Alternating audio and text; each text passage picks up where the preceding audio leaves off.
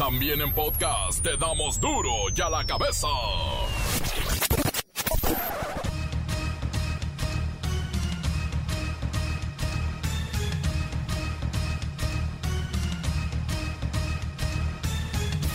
Viernes 4 de septiembre del 2020, yo soy Miguel Ángel Fernández y esto es duro y a la cabeza, sin censura. Continúa creciendo el número de deserciones escolares, principalmente en educación media superior. Ahí es donde un gran número de estudiantes abandonan las aulas durante estas medidas de emergencia sanitaria por el COVID-19. Se van a trabajar, dicen ellos, los de prepa. Insiste el presidente en que partidos políticos se aprieten el cinturón y se limiten en sus derroches. Los invita a donar el 50% de su lana para la vacuna anticovid. Es el proceso que se contempla en las leyes y hay que respetarlo. Mi eh, recomendación respetuosa es que se reduzca el presupuesto destinado a los partidos. Esa es una iniciativa de ley que está en el Congreso y eh, no ha sido aprobada, porque sí es bastante dinero. Son como 5 mil o 7 mil millones que en estos tiempos utilizarse o una parte considerable para atender eh, la emergencia sanitaria. Por cierto, Rusia y México concuerdan hacer pruebas en 500 mil mexicanos, sí, en la fase 3 de la Sputnik 5, la vacuna rusa. Mañana inician campañas en Coahuila e Hidalgo. Votarán el 18 de octubre. En Hidalgo se renovarán 64 presidentes municipales y en Coahuila se elige el nuevo Congreso local en su totalidad. Acusan al abogado Juan Collado, uy, de desviar 13 millones 700 mil pesos a cuentas del expresidente Carlos Salinas de Gortari. O sea que sí va en serio lo de juzgarlos.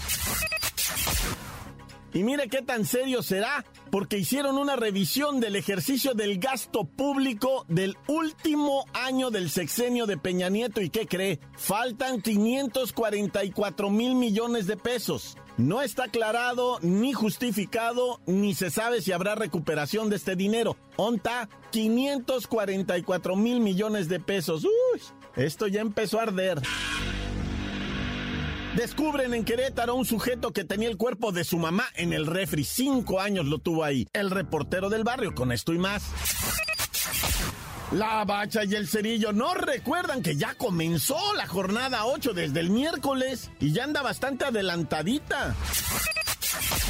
Comencemos así con la sagrada misión de informarle. Recuerde, no le explicaremos nunca las noticias con manzanas. No, aquí las explicamos con huevos. Llegó el momento de presentarte las noticias como nadie más lo sabe hacer.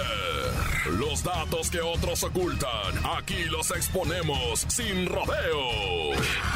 Agudeza, ironía, sátira y el comentario mordaz. Solo en duro y a la cabeza. ¡Arrancamos!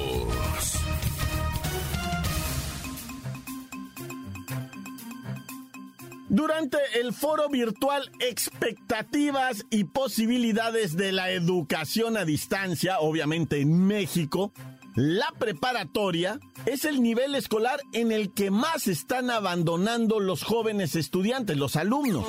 Este foro de expectativas y posibilidades de la educación a distancia fue organizado por la Comisión Nacional para la Mejora Continua de la Educación. Qué importante saber que tenemos todos estos medios para mejorar la educación, pero ninguno se compara con nuestra académica, analista y expositora, la maestra Hortensia Simbarón. Comparta con nosotros sus reflexiones sobre la deserción de los muchachos en este ciclo virtual escolar. Ay, hijo, gracias por la presentación, hijo. me siento muy honrada en representar a todas las preparatorias bachilleres y escuelas que manejan el nivel medio superior, hijo, ¿eh? Díganos, maestra Hortensia Simbarón, ¿cuáles son los principales retos que están enfrentando los jóvenes alumnos de en este nivel, preparatoria, bachillerato? Pues mira, hijo, en este inicio de ciclo escolar estamos viendo una tremenda exclusión, hijo mucha desigualdad y un muy bajo nivel académico, hijo. Los muchachos no están pudiendo con el reto. Mira, hijo, son muchas cosas las que están pasando los jóvenes en estos momentos. Y la verdad, nadie sabemos en qué van a terminar, hijo. Entiendo que es difícil adaptarse, pero si hay un rezago en educación, no se debe a la pandemia. Ese nivel bajo es así por el sistema en el que estudiamos. Mira, dijo, como dijo el príncipe de la canción, que en paz descanse y en gloria esté, ya lo pasado, pasado. No me interesa. Ahora estamos en una estrategia de sobrevivencia y necesitamos evitar una catástrofe generacional, hijo.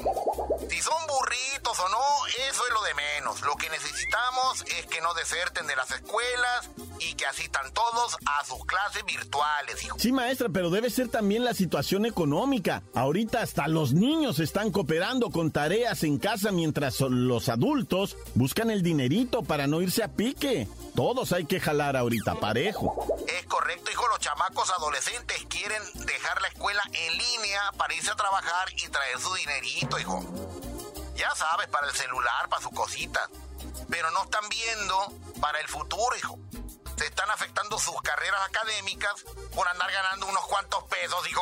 En ocasiones, maestra, esos pocos pesos se convierten en una gran ayuda para el hogar. Pero bueno, gracias, maestra Simbarón. Esperamos que logre frenar estas deserciones y que los alumnos logren terminar su prepa o bachillerato. Qué importante sería esto. Mira, hijo, nomás quiero dejar en claro que los profes hemos tomado las decisiones necesarias para no dejar a ningún alumno atrás, hijo. Y los chamaquitos logren terminar su ciclo escolar. ¡Ánimo, mis niños! ¡Vamos por ese certificado! No importa que no sepan nada, lo que cuenta es tener el papelito. Como decían los abuelos, papelito habla, hijo, ¿eh? Duro ya la cabeza. La vacuna Sputnik 5 podría aplicarse en México en octubre próximo como parte de la fase 3 de su ensayo clínico. Esto si un protocolo por ahí es aprobado por la Secretaría de Salud y la Comisión Federal para la Protección de Riesgos Sanitarios, alias la COFEPRIS. Pero cabe mencionar la reiterada convicción de nuestro gobierno, el gobierno de México, de que la cooperación internacional, o sea, trabajando entre todos, seremos lo suficientemente responsables, mucho ojo ahí, para tener resultados óptimos. Vamos hasta Moscú, en Rusia, para platicar en videoconferencia con el doctor Similinov, encargado de estas pruebas. Doctor Similinov, ¿ya cuenta usted con el permiso para aplicar la presunta vacuna a los mexicanos? Da, es correcto, camarada. Tovarish Mijail.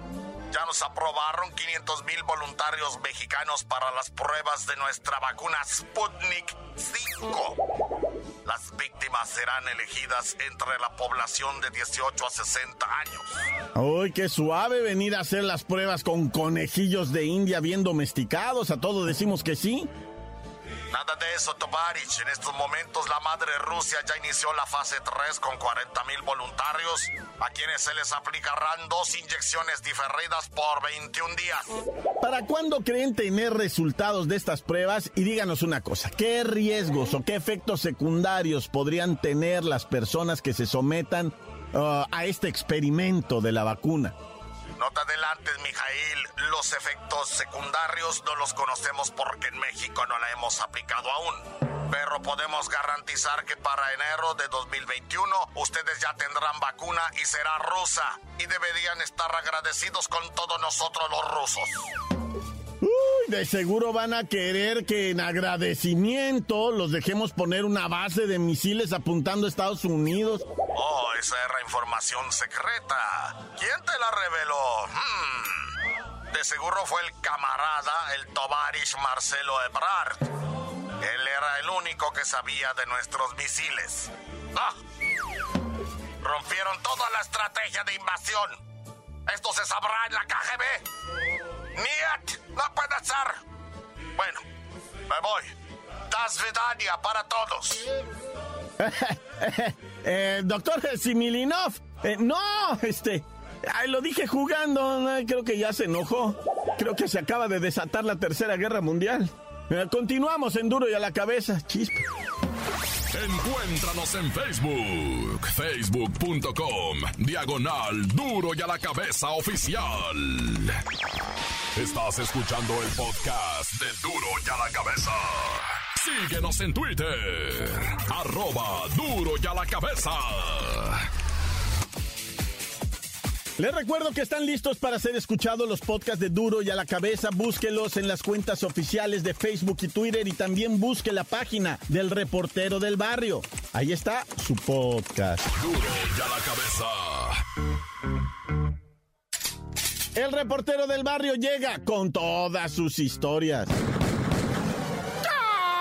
Montes, montes, alicantes, pintos, pájaros, cantantes, culebras chirroneras. ¿Por qué no me pican cuando traigo chaparrares? Oye, loco, fíjate que un vato bien tumbado, ¿verdad? De su cabeza. Mantuvo a su jefita, me persigno, en gloria esté y en paz goce. No, pues ¿cómo va a gozar en paz? Pues si el vato la tuvo en un refrigerador ahí en Querétaro cinco años. Tan bonito Querétaro, ¿verdad? Está hermoso Querétaro, lo que hubieras, no, hombre, si te platico lloras. No, está bien bonito Querétaro, neta, lo... pero este vato psycho va. Dicen que el vato, güey, engañó a la. O sea, cuando le hicieron la autopsia a su mami, que ya fallecida, ¿verdad? Y la trasladaron a un cajón que él de alguna manera, por ahí entre la sepultura, etcétera, etcétera, él se robó el cuerpo de la mamá, güey, ¿Ah? y se lo llevó para tenerlo ahí refrigerado. Esa, esa, esa gente está bien tumbada. Mira, yo te voy a platicar ahorita, ¿verdad? De tres mujeres que fueron detenidas, ¿no? En Aguascalientes por el rapto de un chamaquito. E, era hijo de una de ellas, era hijo de una de ellas, de, de, de la de en medio, porque era la señora ya nana, ¿verdad? Ya, ya mayorona, 58 años. Después estaba la otra como de 40 y madre de años, güey. Y la de 20 y algo, ¿verdad? El chamaquito era de la cuarentona. Pues resulta que a ese chamaquito lo tuvieron privado de la libertad mucho tiempo. Y lo golpearon, lo tenían amarrado. Y le, le quemaban con cigarrillos. Y yo no sé por qué siempre eso de estarles quemando a las pobres personas con cigarrillos, ¿verdad? Pobrecitos, después de tanta visión que les hacen tan fea y todavía los torturan. Y, lo tenían así, y, después el chamaquito falleció y lo guardaron también. O sea, lo pusieron igual en un congelador ahí, no sé qué tenían, que lo metieron ahí también gente más pirata. Y bueno, hay unos que los han encontrado que los tienen vivos, ¿verdad? Así en cautiverio. No, no podemos dejar de mencionar la historia de la chamaquita que tenían esclavizada en la Ciudad de México, allá en una zona bien fifí, en San Rafael o en la, pues una, una zona buena, cerquita de Reforma. Ahí en el sótano de la planchaduría tenían a una niña ah. planchando. Todo el trabajo lo hacía la niña en el sótano, una familia de lo más normal, la familia. Tú los mirabas, no, el señor, pues era el que despachaba ahí, ¿verdad? La hija gordita, una hija cachetona también, jovencita, como de 18, 19 años, muy sonriente. Y la señora, esa sí tenía cara de bruja, ¿verdad? Pero pues tenían a su esclava ahí abajo, amarrada, y le daban latigazos, güey, cuando se portaba mal. Y un día sí le daban de comer y un día no, un día sí, un día no. Y cuando no se portaba bien, varios días la dejaban sin comer. No, ay, ya, qué terror. Bueno, ya vamos a dejar de esos casos tan horribles y vamos a unos más feos todavía. Nah, ya. No, es que la neta ha causado mucha conmoción eso del asesinamiento. Bueno, en Tijuana del gallito boxeador, ¿verdad? Eh, Gloria está en paz, goce, fue asesinado a tiros, su mami lo llevó hasta las urgencias médicas no lo podían atender ahí. Ah. Porque has de saber tú una cosa, ¿eh? Que una cosa es urgencias y otra cosa es emergencias. O sea, en una sala de urgencias no siempre hay emergencias. Eh, yo sé que esto es complicado, pero para los que manejan esos términos médicos lo entienden muy bien. O sea, si yo voy a una sala de urgencias, eh, la, la de emergencias, esa es la que va a atenderme si traigo disparos o algo así. Y si voy a urgencias con temperatura y cosas de eso, ahí sí me atienden, pero no me van a atender en emergencias. Son los que tienen así una bahía para que llegue la ambulancia y se va. ¿Sí me entiendes? Ah, ¿cómo es todo? Si hay una diferencia, pues en el caso del gallito, el boxeador de Tijuana que le dieron unos tiros, a la clínica que lo llevaron no había, o sea, había urgencias, pero no emergencias. Y no le pudieron salvar la vida. Bueno, o sea, como haya sido, va, ¿Para qué tantos dimes y diretes? Lo importante es que el país está. Pues ya ves Cuernavaca, güey. Ahorita es un escándalo en Cuernavaca por el asesinato de ocho muchachos. Me parece que subió a nueve el número, ¿verdad? Entre ellos un prometedor futbolista de allá de Morelos. Nah, ya. Cuánta cosa tan horrible. Mejor vámonos. Mira, Finalmente es viernes, va, una semana dura, lo tengo que decir, dura. Así es que me voy calmadón al cantón a pegarme un chagüerazo, un refino, un caguamón, un chubín, un y a dormir. ¡Tan, tan! ¡Se acabó, corta! La nota que sacude. ¡Duro! ¡Duro ya la cabeza! Antes del corte comercial, escuchemos sus mensajes. Envíelos al WhatsApp 664-485-1538.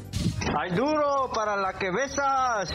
Hay saludos para el pepino, que cada día más me lo empino.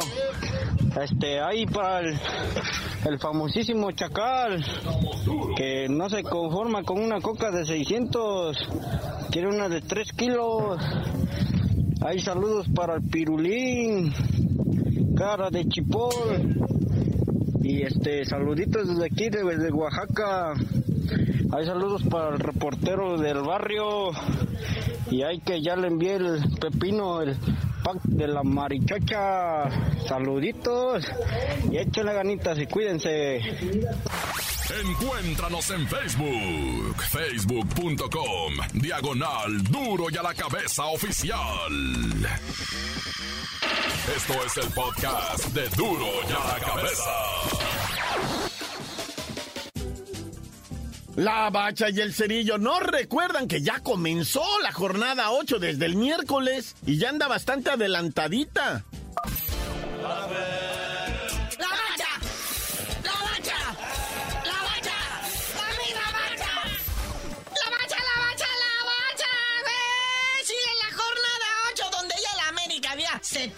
al Mazatlán 3 por 1 y ayer los gallos blancos, no hombre, ¿qué le hicieron al Toluca? Le pegaron un tremendo zapatur 4 a 1. O sea, no, no, no, el gallo blanco anda que no cree nadie y el Toluca trae la peor defensa de este torneo. Ha recibido 8 goles en los últimos dos partidos, o sea, no puede ser. Le meten como dos goles y un cuarto por cada partido. O sea, en las 8 jornadas que llevamos, la defensa del Toluca ha aceptado 18 goles. No, ya estaba el Chepo de la Torre arrancando el zacate. Se lo quería meter en las orejas, le daba de topes a todo. No, no, no podía ya. Y es que pues, el Toluca iba bien y de repente se me desplomó. Sí, es más, en la conferencia de prensa el Chepo de la Torre dijo que a este equipo él no lo conocía. No sé estos maletas de dónde salieron, ¿verdad? Porque yo conmigo yo no los entrené, ¿verdad?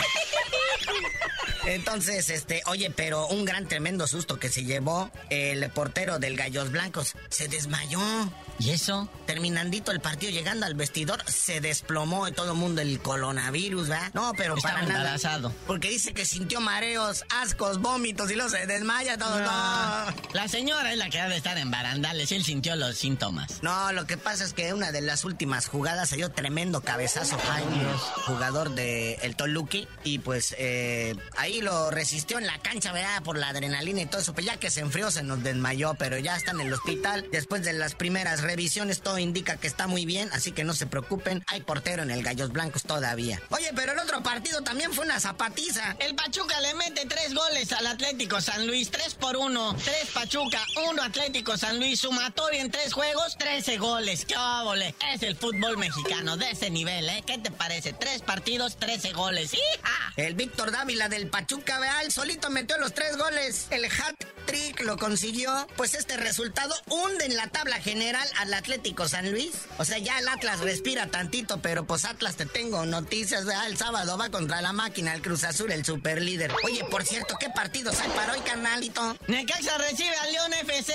que cuidado, ¿eh? Porque el León anda, ya saben, bravísimo. Y el Cholos, el Cholos anda recibiendo al Rayados. Ay, Dios bendito, persínense todos. Por cierto, este partido va a ser el remedo de la final de Copa, que está pendiente pendiente. Oh, sí, cierto, ¿verdad? Cholos y Rayados tienen pendientita por ahí una final de Copa. Que pues en cuanto haya un tiempecito lo vamos a recuperar, ¿verdad? Porque también en este mes hay fecha FIFA, no se les olvide, creo que para finales de septiembre hay partido de la selección. Oye, también hoy a las nueve y media el Bravos FC enfrentando al Santos Laguna. Un duelito norteñito. Y acuérdense que el domingo no hay panbol. Los chútales van a tener que ir a misa y no sé qué los van a poner a hacer en casa porque no hay fútbol. Así es que sabadito empieza a las 5 de la tarde con una goliza que le va a meter el Pumas al Puebla. Luego a las 7 el ya mencionado Atlas Cruz Azul y cerrando toda esta jornada, el Tigres en su casa recibiendo al rebaño sangrante de las Chivas. Que pues si el Tigre se aplica, esto podría ser también pinta pa' goleada, ¿no? Tragedia.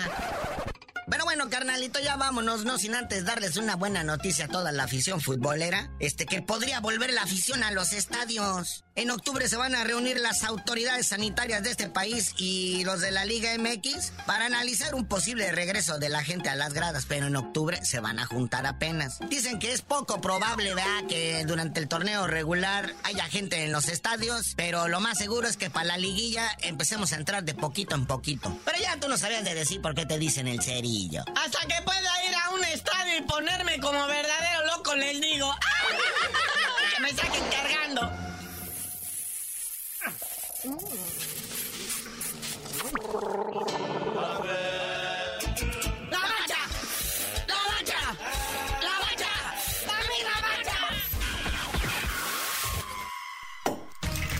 Por hoy el tiempo se nos ha terminado.